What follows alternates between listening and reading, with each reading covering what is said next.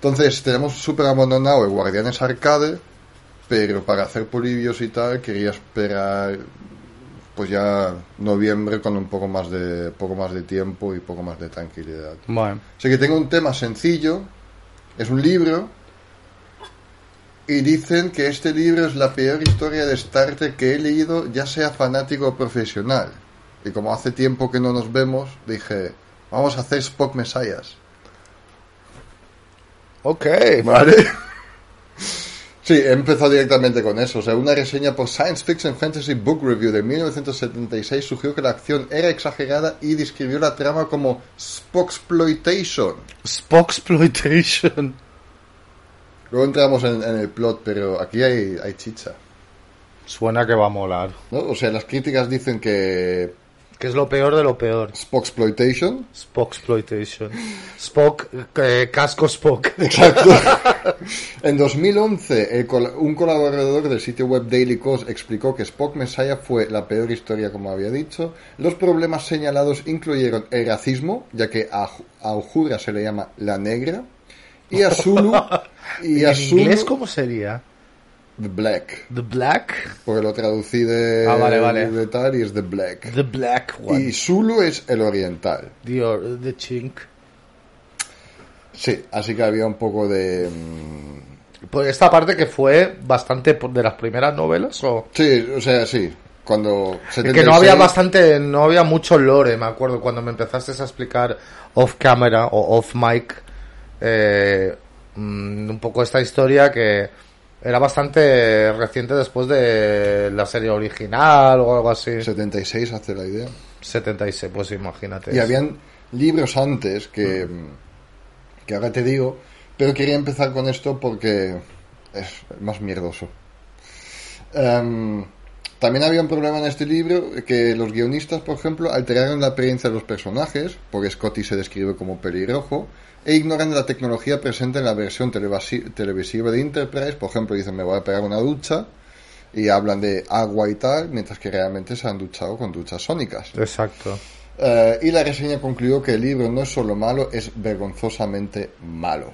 ostras Es genial. Eh, eh, uno de los guionistas, el señor Spano, señaló que en, en Voyages of Imagination, que es un docu, doculibro, que la publicación de Spock Messiah y el eventual éxito de ventas, mentira, no tuvo éxito de eventual está si todavía es eventual validaron la teoría de Paul de que había hambre por las novelas originales de Star Trek y la gente lo compró por eso, porque había ganas. Y él es orgulloso de haber tenido una pequeña parte del universo expansión de Star Trek. Bueno, vale, sí, lo puedes tener este orgullo. O sea, Spock Messiah, septiembre de 1976, es la segunda novela original basada en la serie de, de Star Trek destinado a lectores adultos, solo escrita por Theodore R. Coxwell y Charles A. Spano Jr. Fue precedida por Spock Must Die suena como una película de James Bond más que otra cosa y Misión a Horatio. Sin embargo, Misión a Horatio estaba destinado a lectores jóvenes. Entonces, Spock Must Die es del año 70 y la secuela es seis años después con Spock Messiahs. La próxima vez volveremos con Spock Must Die. Por favor. Spock más da- es que suena a Bond, es que me imagino como la introducción de James Bond, pero Spock ahí, que está andando de lado y de repente se gira y hace. Los primeros dos minutos del capítulo dicen, el mensaje dice Spock must die. Y empieza la música típica de James Bond. Sí, la Spock introducción, must die. Spock must die. Rodeado de vulcanianas en pocas ropas. Pues como había dicho que antes de Spock Messiah solo se había publicado una novela relacionada con Star Trek para los adultos, eh, Spock debe morir, que es escrita por James Blish. Eh, la novela de Blish se vendió bien y se planearon más libros, incluida una novela con el personaje de Harry Mudd, que sí, bien. Sin embargo, la muerte inesperada de Blish detuvo el trabajo adicional. El concepto de Harry Mudd finalmente se convirtió en Match Angels para mayo de 1978. Otro que es Mad Angels. Em, es un libro, Match Angels, no es el capítulo, ¿verdad? 78. Es un libro. Es un libro, sí. Ah, oh, ¿Lo pongo en la lista? Porque... eh, Mars Angels suena divertido, ¿eh? Mars Angels, Star Trek Adventure, y en la portada está Ojura. Lo Por pongo en la lista. sí. Eso suena muy Yo interesante. creo que ahora es cuando este podcast empieza a arrancar. Después de todo lo de Shatner, ahora es cuando va a arrancar con cosas así. Ostras, suena jugoso. Eh, Frederick Paul, editor de mm, Bantam Books, se encargó de producir nuevos originales de Star Trek, además de adquirir la obra de referencia Star Trek Lives, eh, julio de 1976, otro libro. Reclutó a Coxwell para realizar Spock Messiah con un mandato: sácalos del maldito, de la maldita nave. O sea que la aventura no sea solo en, En la Enterprise. en la Enterprise. Coxwell se puso en contacto con un joven escritor Spano Jr. y le preguntó si estaría interesado en ser coautor de una novela de Star Trek en nombre de Paul. Spano estuvo de acuerdo y escribió la mayor parte del primer borrador a finales de 75. Pensamos que em, es una época donde no hay Star Trek en TV, no hay Star Trek en cine. Y puede ser el gran momento para revivirlo a lo mejor novelas. Mm, Sí, no, es el como el, el vacío, ¿no? O sea, Había público, Sí. había una pequeña. había demanda, de- o sea, esa demanda, bueno, bueno, no tan niche, o sea, porque ya estamos hablando de cuando se empezó a hablar de bueno, se empezó a hablar o ya se estaba medio en producción o bien de motion picture o slow motion picture o bien la serie de fase 2. Exacto. Ya, se, estaba, ya se estaba. Ya se estaba cocinando eso. Bueno, y Paul, eh, Spano Jr. entonces se inspiró por la reciente crisis de petróleo en 1973 para Spock Messiahs. Ahora entramos en el plot a ver cuánta crisis de petróleo encontramos. Eh, Spano dijo en Voyages of Imagination que aunque tenía sus raíces en el surgimiento del islamismo, la premisa de la novela era familiar. La idea era que un líder fanático del desierto podría surgir para amenazar una civilización. Fue un elemento básico a lo largo de la historia. Suena Dune, tío. Hostia, sí. Hay algo de Dune ahí, eh. Es que ya Spock Messiah y después... Ya se me pasó... Hostia, se me acaba de explotar la cabeza, claro, tío. Sí, Y después, o sea, Spock Messiah ya es como un poco así, pero me has hablado del desierto y tal, y ya es que... Digo, ¿esto es que es Dune también? O sea, empezaron a intentar eh, surfear esa ola, no lo sé. Ahora- yo no he mirado el plot, o sea que lo vamos Ahora a lo descubrir vamos, juntos. lo vamos a hacer juntos. guay. Coxwell escribió varios capítulos de Spano, describió como desenfocados y divagantes. Coxwell también corrigió el trabajo antes de su publicación. Enviaron el borrador revisado a Paul, quien solicitó cambios menores y el libro se imprimió. La novela se publicó en septiembre de 1976 y luego fue reimpresa en octubre de 1993. Pero también en los 90 otra vez, eh, entonces surgió Next Generation. Ya las pelis también obviamente volvieron a tener un éxito, así que vamos a reimprimir cosas eh, for money, Sí. básicamente. More money, more money. Ujú. Había un- no, bueno, no es que- yo iba a decir que hay, hay un poco de salto entre las pelis y Next Generation, pero no. Incluso se...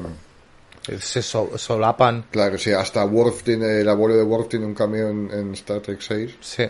Pero bueno, a sacar cosas. Y Spock siempre fue mm, un buen, un buen punto de venta, Sí. sinceramente. Era el personaje más... Al final, sí, es como el personaje. Por mucho que nos rea- o sea, nos guste Kirk y lo pasemos pipa con Shatner, la, o sea, el, el poster boy de, de la serie original es, Es Spock. Spock. Sí. Sí, sí, sí. Porque creo que había más gente que se podía identificar con él. Y con eso me refiero... A lo mejor tirando a nerds. Del, eh, sí, de nerds y también del elemento extraño, o sea, por- porque los, bueno, estamos diciendo básicamente lo mismo, porque el nerd dentro de la sociedad es el elemento, digamos, eh, extraño, friki, diferente, y Spock era dentro, dentro de la nave el elemento extraño, porque Después, en, a partir de la próxima generación, y bueno, tampoco no tanto, pero no, a, a medida que, que avanza Star Trek, empiezas a ver más alienígenas en la nave. Pero en la serie original, al final Spock de verdad es el, el elemento extraño porque es el único que yo me acuerdo, el, único alienígena en, en la Enterprise. Mm. No me acuerdo en ningún que- episodio que, que veamos más. Ya más adelante empieza, empiezan a haber más alienígenas en, en las naves de la Federación. Incluso sabemos que hay bueno, sabemos incluso en la serie original que hay naves de la Federación con tripulación entera de de no terrestres, Sí, sí. pero en lo que vemos no, Que será ¿sabes? cuestión de maquillaje y esas cosas, porque Sí. si luego también nos fijamos, los Klingons no eran tampoco súper elaborados en el tema de maquillaje. Eh, Y después lo guay de Enterprise es que es- explican, dan una, una explicación a eso. Y luego también los Romulanos son otros grandes amigos, pero que son al final vulcanos. vulcanos. Que en, Enter- que en, en las, en la Next Generation ya los hacen ligeramente diferentes a los, a los vulcanianos. Sí, sí, sí, sí. Pero sí, o sea, creo que es verdad que los nerds pueden identificarse más con, con Spock. Pues sí. Quería mirar cuántos, cuántas páginas tiene... 182 ti- páginas tiene Spock Messiahs. cortito. Entramos en el plot, como siempre, tú como Treki, Treki, por favor, en el momento que algo no tenga ningún sentido, ríete, avisa o lo que sea. Vale. El, enter, el o la Enterprise, no sé, yo digo la Enterprise, visita La, siempre, la, siempre es- hay que tratarlo como una mujer. Eh, Hay un episodio en la serie original donde Zulu empieza a, a filosofear porque siempre a las, a las en inglés, ¿eh? porque siempre se le llama a una nave ella. en, en Picard también lo dice en Farpoint, que mm, tiene rastros femeninos la Enterprise D. Ostras, también es verdad. Es que ahora he descubierto un podcast alemán que ya hacen semanalmente revisión de episodios de todas las series. O sea, varias veces a la semana hacen TOS, DS9 y me he puesto con TNG y he ido hace un- dos años atrás y estoy con el Farpoint y viajo hasta el final de la serie. Ostras. Why not? Es divertido, Sí, hay sí. muchas curiosidades. O sea, la Enterprise visita el planeta Kiros para observar a la población y probar un nuevo implante telepático. Las personas que viven en el planeta tradicionalmente se cubren la cara y los dispositivos permiten al usuario vincularse mentalmente con un miembro de la población, accediendo tanto a sus recuerdos como a sus instintos, lo que permite a la tripulación caminar libremente por el planeta. Vale. Mm, ¿Qué? Después de una misión al planeta, Spock se niega a regresar a la nave y se declara el mesías del planeta. Amenaza con destruir cristales vitales para el éxito de la misión. ¿Por qué? ¿Lo van a explicar Ahora, esto? voy, voy. La tripulación descubre que Spock había estado vinculado a un fanático llamado Chuck Gara. Sin embargo, debido a un aumento en la radiación, la Enterprise debe abandonar la órbita planetaria, eh, planetaria antes de lo esperado, pero la tripulación no puede partir sin los cristales que tiene Spock. O sea, Spock básicamente es controlado mentalmente por uno de estos... Mm, Vale, de esos del planeta que debe de ser como hiper mega poderoso porque controlar mentalmente a Spock eh, con su disciplina mental debe ser tremendamente eh, difícil En aquel entonces también. en aquel Tienes entonces. que siempre pensar que solo se conoce las primeras tres temporadas de TOS. ¿Cuánto sabemos de debilidad eh, y tal Spock? Es- pero que Spock tiene un control un control mental bastante o sea a ver estoy intentando pensar hay eh, que yo me acuerde ahora solamente hay una vez donde bueno dos veces perdona donde pierde el control Una Eh, vez cuando dice ¡Jim! Tres, vale. Pero bueno, eso es como muy menor. Es Am- Amok Time, ese es ese episodio, que es cuando se da cuenta que no lo había matado. Bueno, pero Amok Time pierde el control por el Ponfar. Ok. Pero es una cuestión un poco... Pues tres, Amok Time, después el The Naked Time, es que no, no me acuerdo de los... No pasa nada. Que es eh, que después hicieron como una, un episodio parecido en TNG, que hay como una enfermedad que hace Es que... el segundo capítulo. Sí, exactamente. Pues cuando se, se pone a llorar y pierde, pierde el control. Y después, en uno que es en un planeta como hay unas esporas y se enamora de una, de una chica y se le ve que está colgado de un árbol con las piernas así balanceándose. No me acuerdo de ese episodio. Pero Spock tiene un control mental. O sea, incluso hay un momento en, en un episodio cuando matan a la- a- al, al hermano de, de Kirk en un planeta como unas especies de Mm, sí, sí, sí, sí. cosas voladoras, plastilinas, le infectan y el dolor es increíble y puede controlar el dolor. O sea, tiene que ser una como un control telepático súper fuerte. O sea, a lo mejor lo es. A lo mejor lo es. Eh, la tripulación también descubre que un alférez, George, había dañado intencionalmente el implante de Spock mientras estaba bajo la influencia de Gara. Y regresa al planeta con Kirk y el comandante Scott y el alférez Chekhov. El equipo, visita, eh, el equipo visitante rastrea a Spock, que huye cuando ve a George. El primer intento de someterlo falla. Se hace un segundo intento, con Kirk disfrazado de gitano. ¿Por qué? Porque visten como gitanos en, en este planeta. Parece que sí. Ostras, pero estamos, claro, estamos hablando de los 70. Había mucho racism por ahí. Estamos hablando de cómo Kirk es- está disfrazado como un gitano. Estamos a punto de acabar, se ha unido Carlos. No, no, seguid, yo no hablaré. Os dejo terminar porque nada. Si quieres decir, el micro está enchufado, si quieres decir algo... ¿Y lo eso está grabando hasta ahora? Sí, lo del Lego lo guardo si puedo para lo de los guardianes. Eh, la de estante no lo dejo a vosotros porque a qué raro que de golpe parezca que yo hablando. No se puede decir, lo puedes puedes oír. Está encendido, da igual. Está entendido, déjalo. Robar- Pero a ver, Carlos, igualmente estamos que hablando de una modela, sí. de una novela que es muy mala a Ah, vale, estás propósito. de las novelas. Sí. que decían que escribía él, ¿verdad? No, esas ya las hemos acabado. hemos Vale, acabado. te- acércate del micro, esas las hemos acabado. Pero no resulta que no hay... Hay novelas malas de Star Trek en general. Especialmente entre... Entre la serie, eh, el final de la serie y antes de las películas hay un montón de hay un montón de mierda. Y estamos, bueno, todos estamos, o sea, muy es una es una novela muy git- eh, gitana, no, bueno, también. muy racista. em, Era fina- finales de los 70 y incluso le hablan, o sea, o sea, hablan de, bueno, está la Ujura que era la africana, que la, se- la llaman la negra, ¿no? sí, en el libro, el autor la, libro. identifica como la negra y Zulu, que es chi- asiático, le dicen el oriental. El oriental. Pero la negra, claro, la negra. No, no le llames por su nombre. No, Ya conocido por todo el mundo. Exacto.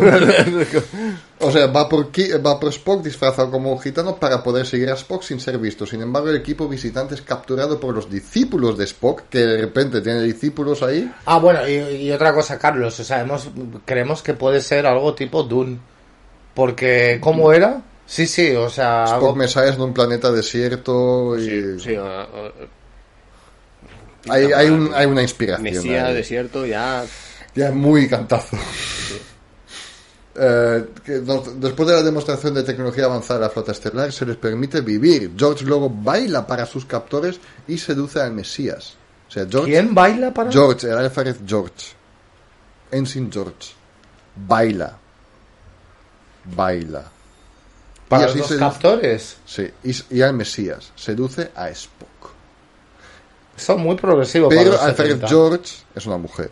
Ah, es una mujer. George es una mujer. Apellido George. Entonces, claro, Ah. también hace ahí un dance sexy. Ah, vale, digo, en los 70 que hubiera un dance sexy ma- masculino. masculino, hombre, hubieran sido muy adelantados a su tiempo.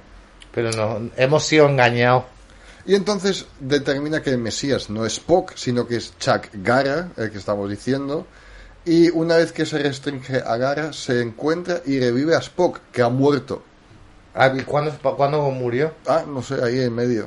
Lo encuentran simplemente pensando todo el tiempo que era Spock, pero Spock estaba muerto en una cueva. Y entonces el equipo visitante consigue volver a la Enterprise y se acaba este El libro. equipo visitante, eso suena. Eso suena al partido de Partido fútbol. de fútbol. El equipo visitante. como el, el- el, Down to Earth Team. Ah, sí, la partida de expedición, sí. expedición, sí, Sí. equipo de rescate. Eso, no, sí, algo así. no sé, pero el equipo visitante me parece, Eso, Sí, eso- aparecen, me parece aparecen con, con- partido de fútbol infantil. venido eh, Ostras, no me quiero reír demasiado que están durmiendo. el OVA, Ok. todo el micro. La hora que Em, ¿Qué iba a decir? Y ahí se acaba la novela de 182 páginas, que resulta que Spock nunca era Mesías, era el Changara este y Spock estaba escondido. Es un plot de puta mierda. Es un plot de puta Es que mierda. ahora nos dedicamos en este podcast de las novelas malas de Star Trek y es muy divertido. Y más con todo este racismo que está ahí metido y, y tal. Esto habría que, bueno, leerlo no, me da mucha pereza, un audiolibro o algo así. De eso no hay audiolibro. De eso no hay audiolibro. No, no, Puta lamentablemente no. Y nada, eso fue Trekkies de Gozan para esta semana. Ya está. Nos podemos despedir. Puta mierda. Volveremos con Los Ángeles de Matt. ¿No? Los Ángeles de Que Mate. le habíamos dicho, Matt's Angels. Ah, es verdad, coño. Vale, ok. Da más ganas que las dos cosas anteriores de... Los Ángeles de. Mate puede estar bien también. Sí. Bueno, nada, con eso nos despedimos. Hasta luego. Chao. Este podcast fue una producción de los Guardianes de Gotham. No olvides de suscribirte a nuestro canal de Evox para recibir cada lunes nuestro nuevo programa. O anímate y apóyanos para recibir podcasts exclusivos y muchos más beneficios.